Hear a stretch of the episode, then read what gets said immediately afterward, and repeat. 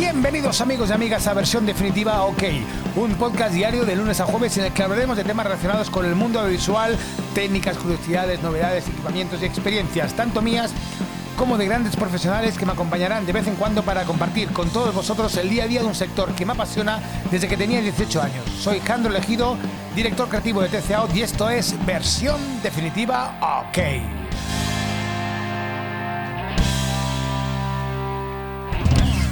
Hoy es un tema un poquito, un poquito peleagudo y un poquito, un poquito complicado, no lo voy a negar. ¿eh? Eh, no voy a. Sabéis que ya, no pongo ejemplos de nadie ni nada en concreto, pero sí que de situaciones que me he encontrado, que me han comentado. Eh, y hoy voy a hablar de cómo motivar a, a, tu gente, a la gente que tienes contratada, cómo intentar motivarlo y, y, el, y los casos donde es imposible que motives a, a tu equipo porque no tienen ningún motivo, nunca mejor dicho, para, para motivarse. cuánta, cuánta, reiteración ¿no? de, motivar y motivos y todo eso en, tan pocas frases. Me explico. Eh, una empresa como la mía, una empresa pequeñita, que al final eh, vamos, eh, lo que es el core staff y equipo, pues, pues varía entre pues, uno o dos, como somos ahora, a cinco o seis, y con el embalse tenía 15 trabajadores.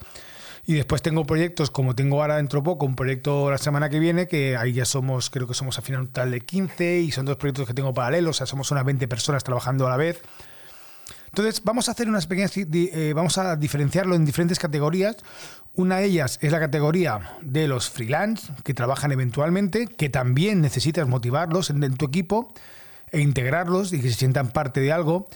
Después tienes la gente que está contratada fija, ¿de acuerdo? O contratada, y después vamos a hablar de otra categoría que son ya los, los fijos, ¿no? Los que serían ya un poco más eh, la gente, bueno, los funcionarios, que es así, o sea, gente que han sacado una plaza y que esa plaza va a ser de, para ellos de por vida.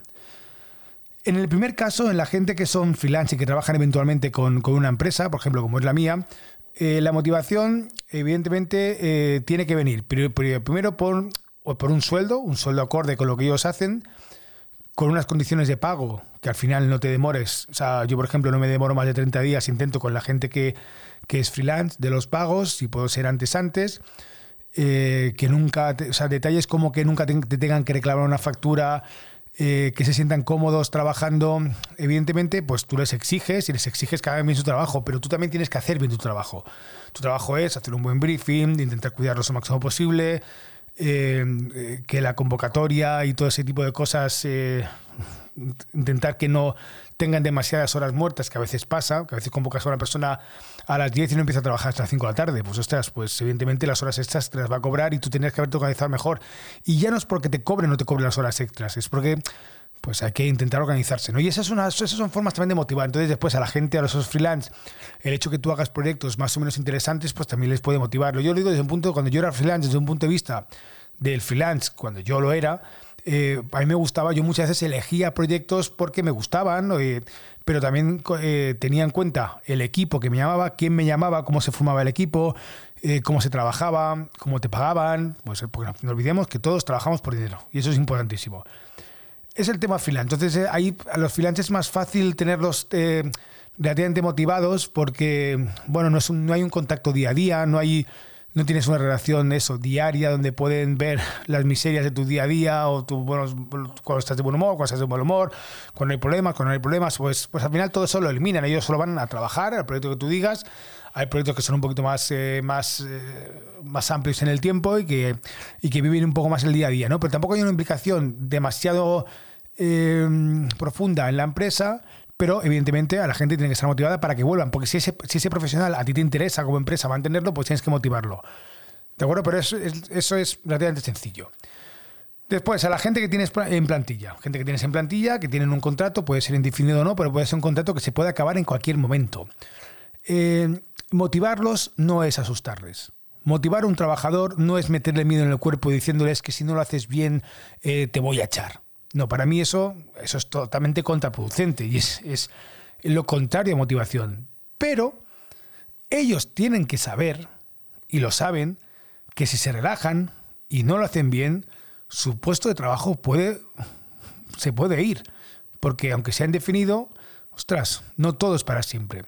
Y por ejemplo, en un caso, en el caso de una empresa como la mía, que es una empresa que intento siempre estar a la última y, con muchas referencias y muy motivado y muy, muy mirando qué se puede hacer, nuevas tecnologías, nuevas formas de, narrativa, nuevas formas de streaming, o sea, cualquier cosa. ¿no? Yo, yo intento estar siempre, pues intento motivarme yo mismo, ¿no? Para también motivar a los demás, ¿no?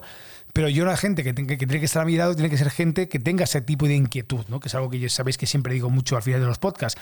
Tiene que tener inquietud, tiene que tener ganas de avanzar, tiene que avanzar y tiene que avanzar con la empresa. Si la empresa quiere avanzar, en mi caso, mi empresa quiere avanzar y necesito que la gente avance conmigo. Entonces, este tipo de empresas, eh, tú a tu trabajador le tienes que motivar y le motivas. Lo primero, con el sueldo. Evidentemente tiene que cobrar un sueldo correspondiente a lo que genera y lo que hace y cómo lo hace y todo eso. Eh, que si ya es un trabajo más fijo, pues a también al final que el horario sea un horario, pues lo estipulado por la ley, si es que no hay otra. Otra cosa es que cuando hayan extras o hayan movidas, también se consideren y se paguen las horas extras o se paguen los días extras o que ese, tipo de extras se tienen que pagar. ¿De acuerdo? Entonces, en, mi caso lo que hago es eso, hay un contrato, es un contrato con, un sueldo eh, ya estipulado, pero cuando hay cosas extras siempre van en extras en contrato, ¿no? Y eso es una forma también de motivar a la persona. A la persona tienes que motivarla eh, y motivar, cuando digo motivar, parece que estoy diciendo de venga, un golpecitos en, las, golpecitos en la espalda y venga, vamos, que tú puedes, eres el mejor, crack, todo eso. No, no. Para mí motivar es algo diferente. Es eh, el ser sincero, el, decir las cosas como son. A mí, por ejemplo, que me digan que una cosa está mal hecha, repítela porque lo has hecho mal, no es lo que yo, no, es lo que yo te había pedido o algo así. Y si me lo dice alguien que tiene criterio, a mí eso me motiva. Me motiva para hacerlo mejor, ¿no? Eh, entonces, eh, ponerle retos a esa persona, igual hay que ponerle algún reto, ¿no? Alguna, o sea, que no, se, que no haga siempre lo mismo y siempre esté haciendo lo mismo, ¿no? El hecho de ponerle retos o, apuntarle a un curso, oye, mira, te vas a hacer un curso de esto, o darle canchas para hacer alguna, para investigar sobre algo nuevo que quiere hacer, o si un día te dice, o sea, es que me gustaría hacer un, curso de tal o quiero aprender tal, tú darle esa posibilidad de que aprenda y que evolucione, ¿no? Eso también es motivar a ese tipo de, de colaboradores y trabajadores que están contigo en la empresa. Y ellos, y lo que digo, y vuelvo a insistir, aunque es complicado, pero de una forma evidentemente no directa, pero tienen que ser conocedores de que si la empresa va a un ritmo, ellos tienen que ir al mismo ritmo. Y que su puesto de trabajo no es para siempre. Y claro, y aquí llega el tercer, el tercer ejemplo, ¿no? O sea, el tercer, eh, bueno, el tercer eh, ejemplo que es la persona que está contratada en un, vamos a hablar del sector audiovisual y más un sector que conozco y conozco a gente de ese perfil, son gente que se ha sacado una plaza en oposición para generalmente para una cadena pública o bueno sí porque son se, o para Antena 3 o, donde sea te puedes sacar oposiciones para donde quieras. Entonces eh, siempre que la saquen. Entonces sacas una posición ganas la plaza y ya tienes una plaza de por vida asegurada. Claro yo he escuchado casos he escuchado casos de gente que, que no hace bien su trabajo. Pero claro esa gente que le hace bien su trabajo es que yo, yo, yo por dentro pienso, pues igual son perfiles que realmente, oye, es que yo voy a estar, yo voy a tener un sueldo cada mes, haga lo que haga. O sea, ¿cómo, desde el punto de vista del, del empresario o del jefe de departamento o, quien sea responsable de esa persona, ¿cómo motivas a alguien diciéndole, no es que lo estás haciendo mal, tienes que hacerlo bien? Y ella dirá, ¿por qué? Si es que no me vais a echar. Es que no, ¿qué, me vais a cambiar a otro sitio? Pues haré lo mismo. Que no digo que, que no digo que, evidentemente, no estoy juzgando ni diciendo que todos los funcionarios sean igual. No, ni mucho menos. No. Pero que hay casos, o, que yo incluso me lo planteo, ¿eh? digo, ostras, yo me saco una plaza fija en un sitio que sé que voy a tener un sueldo de por vida, haga lo que haga. Pues si lo hago mal y me echan bronca, pues, pues bueno, pues intentaré hacerlo bien o no, porque no me van a echar. Porque ese puesto lo tengo asegurado de por vida. Ostras, ¿cómo motivas a una persona así? ¿Cómo, cómo, cómo le haces que, le guste su trabajo? ¿Cómo haces que esa persona eh, se enamore otra vez de lo que está haciendo, que seguramente en algún momento estaba enamorado de, de, ese, de ese, trabajo, de esa profesión? Porque si no, no, no, se hubiera sacado a la plaza. ¿Cómo haces para? O sea, no tengo respuesta para esto. ¿eh? No tengo respuesta porque evidentemente no le puedes amenazar con nada, ni tienes que hacerlo, porque eso es contraproducente, amenazar con un despido que te voy a cambiar. No, no, no. Pero claro, tampoco puedes echarle bronca, son personas más, son gente adulta, no puedes, tienen que ser responsables de, su trabajo, ¿no? ostras, ¿cómo, ¿cómo lo haces? ¿Cómo motivas? ¿Cómo haces que esa persona vuelva a coger ilusión por su trabajo? ¿no? Porque yo creo que lo importante es que esos casos de gente que está ya cansada y, que sabe que haga lo que haga, ellos van a cobrar a fin de mes y que con eso ya les vale, porque su vida no es el trabajo, sino que es lo que está fuera del trabajo. Eh, yo, por ejemplo, en mi caso, mi vida es mi trabajo y, lo que está fuera de mi trabajo, porque mi trabajo es, mi vida y, además me considero afortunado de trabajar de lo que me gusta, ¿no? Pero claro, motivar a alguien que haga lo que haga, perdón, motivar a alguien que haga lo que haga, va a seguir cobrando hasta que, hasta que ya se jubile. Pues entonces, claro, ahí la pregunta, y claro, como yo no me encuentro en la situación y eh, ni tengo a nadie que esté fijo, indefinido, forever and ever, eh, no, sabría, no sabría cómo hacerlo, pero sé que lo que haría sería intentar buscar una motivación para que esa persona se vuelva a enamorar del trabajo, que es muy complicado. ¿eh? Pero bueno, todo es buscarlo, ya sean concursos, ya sean con...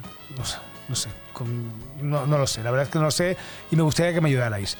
Bueno amigos, amigas, Sed felices, sed creativos, sed inquietos y compartir. ¡Qué salud! ¡Adiós!